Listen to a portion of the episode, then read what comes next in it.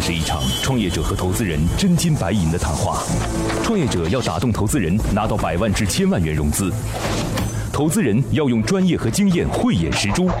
唇枪舌战中，又蕴藏着怎样的创投之道？欢迎收听《创业找崔磊》。找崔磊。其实我觉得这是个很 low 的事情不。得有出现那个在线率的问题。更多是这个行业它有前景。本期我们主要探讨了以下几个问题：物联网平台的数据在传输过程中该如何确保其安全性？在不同的应用场景中，物联网数据采集方如何保证数据平稳传输？当接入设备越来越多，物联网行业未来发展的方向会如何？欢迎收听今天的《创业找崔磊》。嗨，大家好，欢迎来到梦想加速度创业找崔磊，我是崔磊，有请今天的投资人和创业者。今天投资来自于红融资本的创始人丁兆亮。Hello，你好，丁总。你好，今日投资人丁兆亮，现任红融资本管理有限公司总裁，毕业于浙江大学管理学院，八年投资研究与分析经验。来，我们有请今天的创业者。今天创业者来自于流云物联的刘周。Hello，你好。崔老师你好，对，客气客气客气。今日创业者刘周，毕业于武汉大学，曾任中国电信股份有限公司深圳分公司项目经理，现任刘信科技总经理。刘周是一个看起来很 nice 的人，就是说话呢不紧不慢，是吧？然后呢，讲话呢也是娓娓道来。你一直在做的都是跟技术相关的事儿。我应该算偏技术这条线。嗯、我以前其实是属于这个运营商这个体系下面的，然后一直也在做做这种新技术、新业务这种解决方案能力的这个输出。嗯，所以说过去是在运营商还是在跟运营商合作？我是在中国电信。啊，在中国电信对，做什么呢我？们就是做这种新技术和新能力的这种解决方案能力的这样一个培育跟输出。这样子啊，我呢不是特别清楚他们公司做什么的，嗯我尝试的来描述一下。就是大家知道说，那个电脑和电脑之间是通过互联网来完成链接的啊。那个互联网最终经过很多轮的角逐之后，最后选定了那个协议是 TCP/IP，然后就作为我们的共同协议了，这样才能够导致我们所有的网络、电脑都是在同样一个协议当中可以完成嘛。大概是这件事情，大概简单理解一下吧，我也不太清楚，对我也不是特别懂啊。那物联网就存在一个问题了，因为互联网它整个环境和需求差不多，就差不多，那也就意味着说我们的整个标准都一样嘛。但是物联网可能有些需要信息传输很快，嗯，有些需要量很大，有些需要相对来讲我不需要，我大概一天传一次也行，对对吧？那不一样，所以呢，它也就意味着说每每个这个物联网设备，因为环境和要求的不同，它的标准是不一样的。所以标准不一样，呃，行业当中当然会有那么几个标准。其实我们说所谓的柔性制造标准不一样，只不过是标准多了而已，对吧？那你选出来之后说我要选择 A，我要选择 B，我要选择 C，我要选择 D，大概是这意思。那我们来把这整个就是物联网的整个流程梳理一遍，它大概是这样：终端有个设备，很容易举例子，就是摩拜单车就是个终端的设备嘛，因为你想扫码、开锁、关掉、结束计费，这通通都是就是用户的行为和终端设备之间的互动，对吧？那另外呢，摩拜当然会有一个云啦，就是中心服务器来控制这个东西，它来去做记录，给出指令来。但是中间有一个环节，就是这条线到底是怎么穿起来的？这条线需要有人打通嘛？你过去说连根网线那是 OK 没问题啊，但是像这种物联网设备，它就得根据自己的特性来去做中间的这条线。那今天我们这家公司就是流云物联，流云物联就是做这件事儿，它就做中间这条线。今天可能是共享单车，有可能会是监控，对吧？有可能会是烟感器，有可能会是共享充电宝等等等等，就是把终端的这个设备和云端的那个大脑连接在一块儿的这个人。对，大概描述是这样嘛？啊。对对对，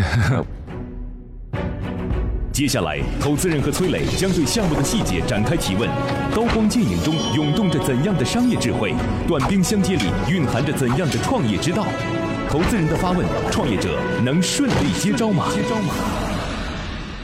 我整理了一批最新的创业干货，有商业计划书，有创业金点子，有股权激励方案，有合同范本，还有精品的营销管理课程。这批资料里一定有你需要的。获取的方法很简单，现在马上下拉手机屏幕，在我的介绍资料里有我的个人微信号，长按复制添加我为好友。之后有机会的话，我会介绍一些对你创业有帮助的小伙伴，希望能够帮得到你。物联网平台的数据在传输过程中该如何确保其安全性？这个项目呢，我有两个问题啊，这两个问题您可以看您要不要问啊。第一个问题就是，以前我碰到过一些项目，它是专门帮助那些杂牌的电器去做就是智能化操作的。但后来发现一个问题，就是我们发现说这个市场到底最终会变成怎么样？有可能就是小米、海信，对对对等等等，它就一统天下了，就没那些什么事儿了。对，那这是我的一个担心。其实我在想，因为像摩拜他们是完全有自己的这一整套系统的啊。那另外一个担心就是它未来会成什么样？就其实差不多，这两个担心差不多，就是它如果发展的很好，未来的想象力是什么？因为就是投资机构投项目一般会去思考说，你现在的形态和未来形态有什么差别，对吧？或者摩拜这个就很简单，为什么摩拜融资这么顺利？因为在开始的时候，一百辆车的时候就可以想象它十万辆车是什么样子的。对对对。这十万辆车基本上就构建了一个非常巨大想象空间。后面当然他也要想，就是摩拜所链接的有没有可能是人的线下生活，有没有可能链接的是广告位？当然这是很浅显的想法了。或者说这些用户的行为数据当中有没有可能再去做一些文章等等等等。我再花一分钟时间啊，这一分钟，其实滴滴是一家最近当然滴滴有很多质疑了啊，但滴滴是一家特别特别有意思的公司。我可以跟各位讲啊，滴滴是一家标准标准的，就是可以做征信的大数据公司，它甚至比那个支付宝的那个还要在。为什么呢？因为首先你所有出入的场所基本可以判断你的消费了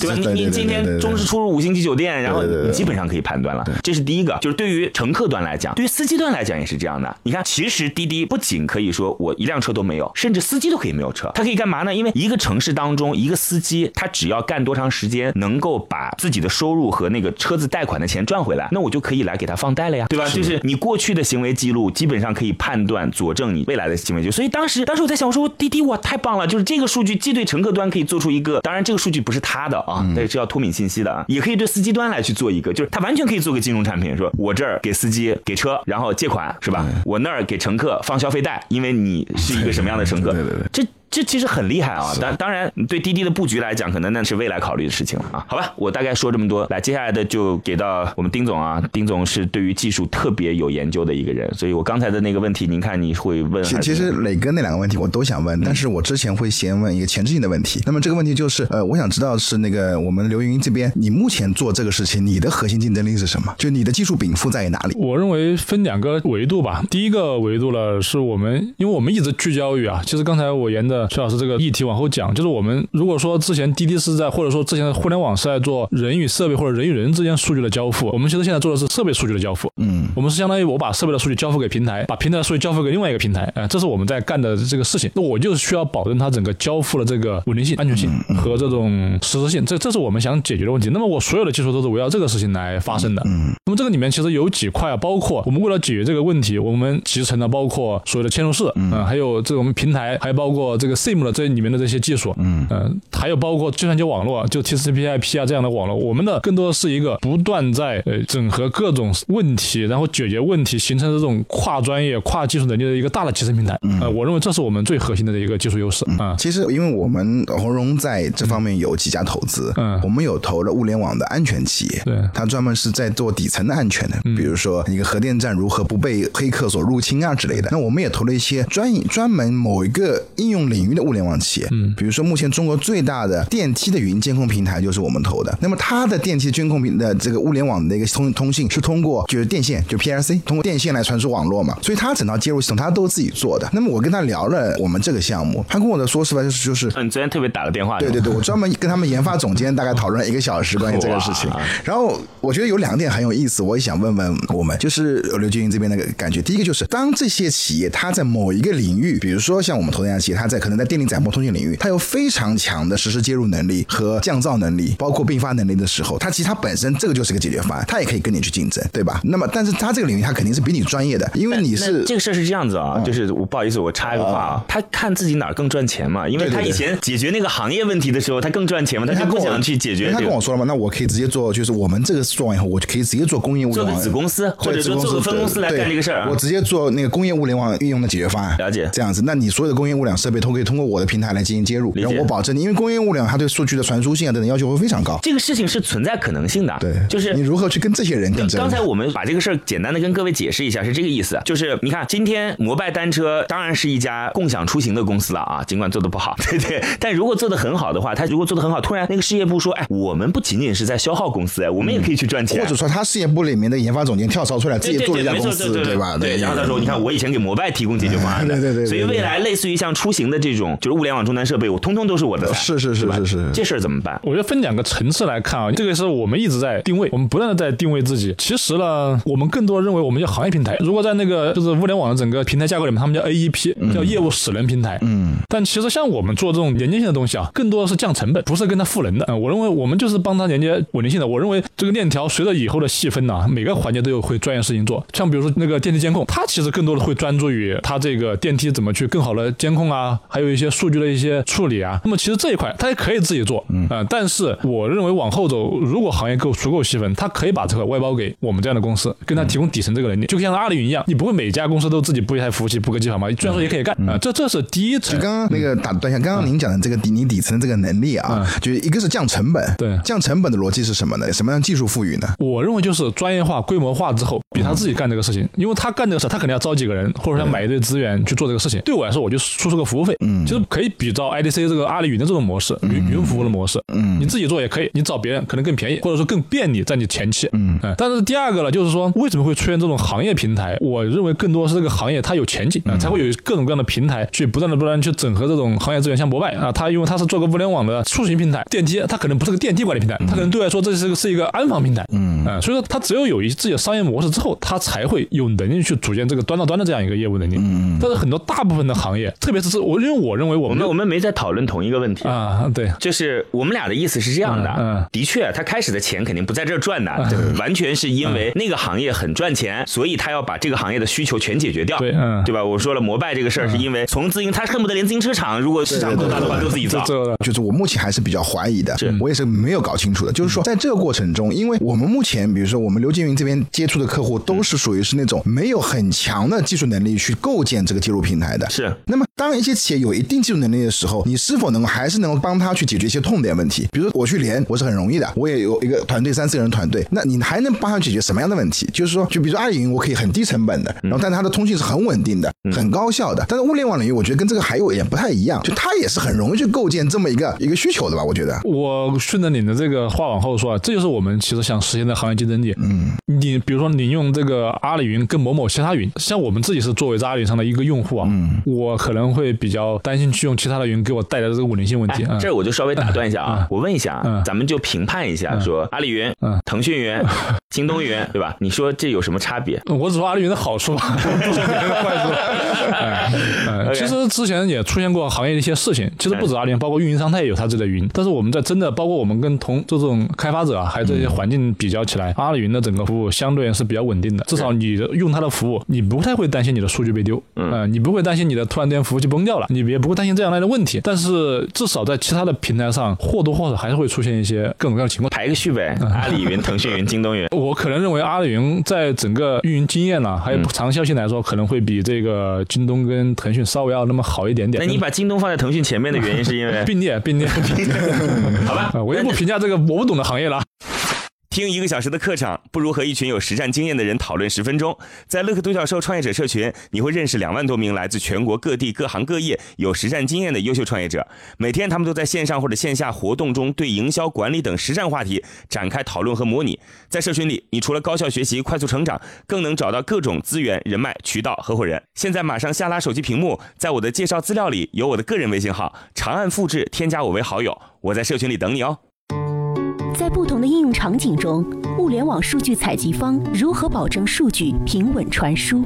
我们其实也在构建这个专业度。你比如说，所以我们一直在问的就是这个专业度是什么嘛？所以其实我可以举几个数据，比如说，如果用我们的平台，我可以比如说你日常用自己去搭建这个服务，你可能在线率是百分之八十五，嗯，那么可能用我们，我们能够做到百分之九十五以上。嗯，在线率是什么意思？就比如说我你一台设备，我一天有二十四个小时，以往你可能只有二十一个小时能找到它，嗯，啊，还有三个小时可能信号不好，或者说各种各样的一些问题找不到，那么我们就能够让它做到二十三个小时或者更多。你指的这个是数据是来自于哪个应用场景的？就比如说这个校车吧。这个这个可能是大家比较关心的，这个校车因为经常出事故，嗯，那么其实现在政府啊对这种校车的监管都是有这些的要求的，比如说我一天一定要有多长时间我能看到它在哪里，我看不到，可能就是出问题了，嗯，也也不一定出问题，但是可有可能是这个这个车坏了了，或者说这个当地没网络了，呃，那么我们其实就是帮助这个车辆去解决它在线率的这个，让它更多的时间能够被找到它的位置在哪里，嗯。数量是不是正常啊？我觉得这个是我认为这是个比较显性的场景啊。其实理论上这样这个商业的话，我也觉得很很有意思啊。就比如说我们以车辆为例，那它的在线率，其实首先它的解决方案供应商他必须去考虑这个问题，比如它是不是有备份，它是不是有多种通信的一种一种办法。就比如说你突然 SIM 卡没有 4G 信号了，你有办法用 ZigBee 然后进入通讯协议去补充这个信号，对吧？或者说你 GPS 定位，就各种其他东西都有可能。那么这个是它解决问题，那你帮它解决了什么问题呢？首先呢，像这种设备，它一般来说不会去通过 ZigBee 或者说 WiFi 这个，就从实际操作上来说啊，它一般来说就是一张 SIM 卡上一插，然后就跑路，就是路上上路去了。行就行，不行就不行了。不行就不行了。嗯，我们第一个能够实时去采集整个车辆的数据，提前预测，我们预测率还是很高的。比如说车快出问题了，因为一个设备快出问题的时候，就跟人要生病一样的，它总是有先兆的。大部分设备会这样的啊。那么能够准确的判断车辆快出问题，问题可能会在什么地方，这是我们解决第一个。你是如何判断车辆快出问题的？我判断连接快出问题，我判断不了车辆。对对对对，就是这个连接快出问题。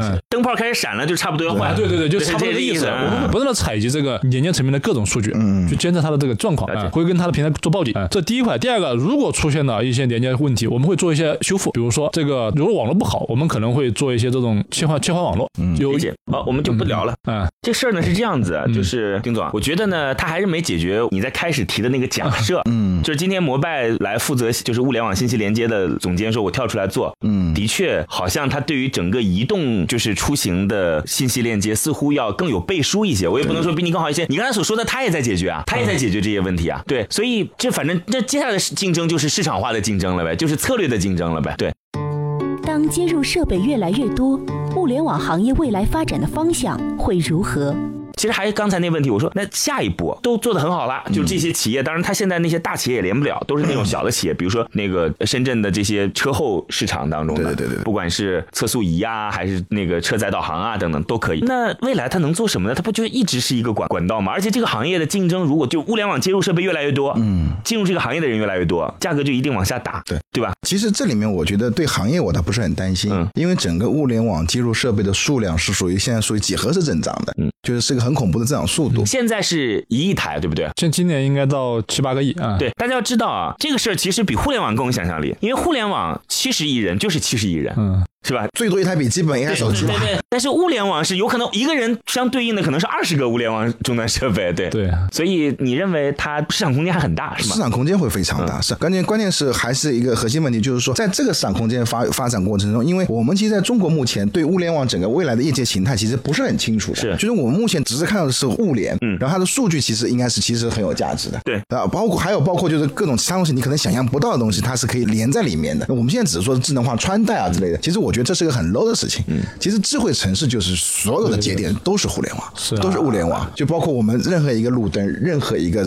那个信号灯，任何一个摄像头。哎，当然我这样想起来的时候，因为我知道他的意思了，嗯，他的意思其实是说，第一个是市场空间很大，第二个是未来物联网的数据是很有价值的。对，你作为这个数据当中的一个参与者，是有想办法可以把这些数据拿为自己使用的，或往后做一点点就能够解决。但是呢，我突然想到，我说阿里巴巴真是一家伟大的公司，或者王坚真的是个很伟大的人，阿里云。云这件事情，其实我想在做的时候，大家都没有想过说，所有的数据放到阿里云的时候，它会对于整个世界做出一个怎样精准的判断和改变。其实蛮危险的，我觉得。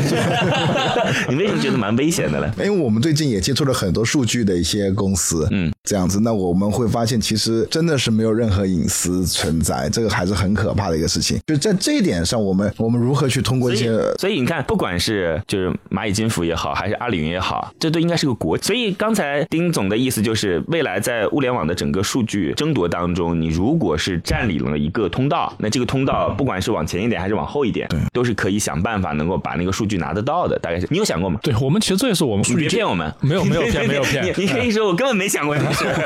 确实想过，只是说实话，现在整个物联网产业数据变现这个商业模式还不成立。嗯，但不代表这个事情未来不成立。我们现在做这个所有东西，都是希望能够掌控这个数据链路。嗯，至于能不能利用怎么用，那要看行业怎么发展。所以我还有一个问题了一个。就是说，呃，我想知道的是，因为目前来说，你的整个业务收入是来自于你的接入设备的增长。对，就是我可以不断的开发客户。嗯，我们现在无论是目前的那个外卖的手持终端也好，移动 POS 机也好，还有你的校车也好，等等也好，这些都是接入设备的数量的提供。那么这是一个属于是行业是量变的问题，但是质变的问题在于哪里？就是说你未来会不会做更多的专业行业解决方案去给他做打包啊等等？我们可能从公司的基本面上不太愿意去做行业性的东西，我们尽量把自己收缩成一个一个行业一个节点。因为我一个判断就是，因为物联网它本身还是制造业的延伸，我觉得啊，制造业联网就是设备联网就是制造业嘛，对所以说制造业它的特征就是各个链条各司其职，呃，我们就想做这个链条里面的中间一个角色。这事儿就跟我们刚才前面说的那事儿是一样的，底下你怎么做那是你的事儿，嗯对吧？你你比如说，您刚才说有一些机器设备，它当时的那个温度很高，假设啊，在整个机房当中温度很高，那事儿是他们解决的事儿。但是当把这一部分信息再往上一个地方，我要保持这稳定性的时候，那就是你解决的问题，嗯是是这意思吧？是是是，所以会有很多也同样在做这件事情的，你们是相互合作的关系。对，是相互合作的。其实你也会提供一些解决方案，就打个比方，刚刚磊哥说的温度很高，那很多温度很高以后，你会产生一些辐射，嗯，会对你的波产生干扰。那这个时候是不是你要去解决这个问题？你要抗杂波，然后给算法等等。啊，对，这个就是我不管业务，我只管这个数据啊，就是你说的这个抗干扰，让它能够更加连通性。了解啊，其实我觉得我们主要是一直问问，就这个东西是很很核心，对对对很核心。我一直在好奇，就是你光你就你有个 the same 嘛，对吧？就这个东西它到底的核心技术在哪里？啊，其实你就是把所有东西抗干扰也好，什么也好，都把它打包进去了。对就如果你这个场景有需求，我就给你加这个东西进去，是嗯是吧？你可能就提供一些算法给他，对对吧？对，所以说我们平台也是一种这种自助的模式，和不同行业就跟拼拼积木一样，你拼好之后就解决你这个这一块的问题了。理解啊，甚至在你这个模块当中都有可能是两个企业来拼的。对，嗯，是这样吗？就是因为你刚才讲嘛，说我们分为运营商，分为你通道，然后分为那个模组，对然后分为 SIM 卡，对分为客户机，对吧？嗯但甚至是你在这个通道当中，都有可能是由两家企业不共同来配合完成的。我们现在其实是整合这个通道，就我们来提供这这个领域里面的问题，解决这个领域里面的问题。嗯嗯，我们是一般来说这个领域就我们自己解决就可以了。嗯，再再往上上面的东西我们就不管了。不是，我还需要有个问题，就因为我看你的数据，大概你两千万销售销售收入，可能对应的是大概五百万到七百万的一个利润不，它的接入数量啊接入数量对是五百万个，对吧？对差不多。那我们假设现在中国是七亿个的一个接入，那就是其实就是你的销售数乘以一百，100就是它目前的整个市场容量，那可能就是两二十个亿，二十个亿，对对吧？那我觉得二十个亿对一个企业来说，就是我这个想象空间还是比较小的。那两百个亿在哪里？对你来说？我觉得第一块啊就是本身我们目前来说，其实在做接入啊、我有了这个设备，我认为就是它通过上层这种数据能力，按照那个嗯比如蚂蚁金服也好，我们其实能够做包括设备层面的那个数据储，我们现在也在做数据储备，但我肯定有些客户不允许我不会储备啊。但是如果得到授权的情况下，我们会做数据储备的。这个设备它就像一个人一样，它的整个历史数据全部在我这儿，啊有些关键历史数据了，呃，我们相当于跟设备做一个整个生命周期的一个某种意义上征信啊、就是设备的一个大数据的一个仓库。所以你认为是要去挖深？对，是的啊，我觉得这个还不是非常的性感，对因为它只是一个设备生命周期这个东西。比如说导航，导航系统它通讯能够它用了比如说多长时间这个不重要啊对，我觉得这个就是它有价值，但是没有这么有意义。就是我还是想知道，就这个东西可能你没有办法从二十亿到 两百亿这么一个突变，你知道吗？我们总想让企业就是去寻找一些能够从二十亿变成两百亿的一个东西。我我没有建议，我都 所以说很想问问刘。但是目前的情况，我认为等就是一个很好的方法呀。接入设备数到达一个数字量，那等还能还能干嘛？还能干嘛？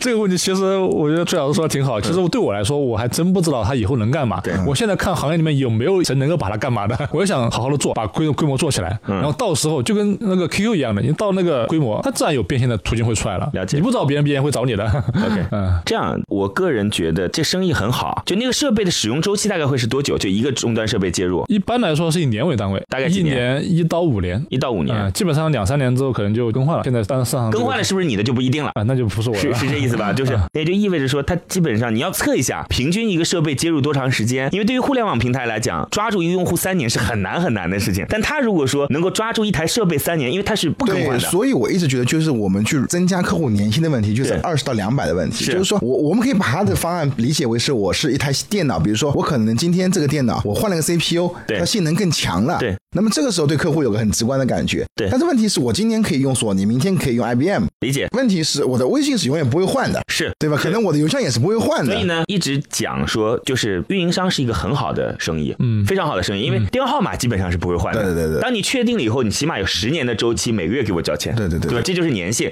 其实我们不仅考虑的是要扩大那个盘子，也有可能考虑的是增加我与你的粘性，这也是一种方式。时间关系，我们就聊到这儿吧啊。目。今天感谢二位，又让我了解了一个我过去从来从来从来不知道的领域，真的没太理解。我以前一直以为，你今天一说，我想哦，的确是这样，因为以前我没有想过那个滴滴那个事儿是怎么回事儿。嗯，对，因为我以为哦，对我以前觉得这就是运营商干的事儿。嗯，你知道吗？就是我认为这事儿就应该是运营商干的事儿呀。嗯，我 SIM 卡是运营商提供的，那怎么连接稳定性，那都不就应该是运营商负责吗？否则我交钱交给谁呢？原来在这个具体的细分当中，运营商还把它交出来了，说，哎，那所以本质上来讲，我上次听说了，我说三大运营商现在已经几乎只剩一个牌照了，就是所有技术的事儿都交给第三方去做了。是的，就只剩下一个牌照了。天哪，基建也是铁塔。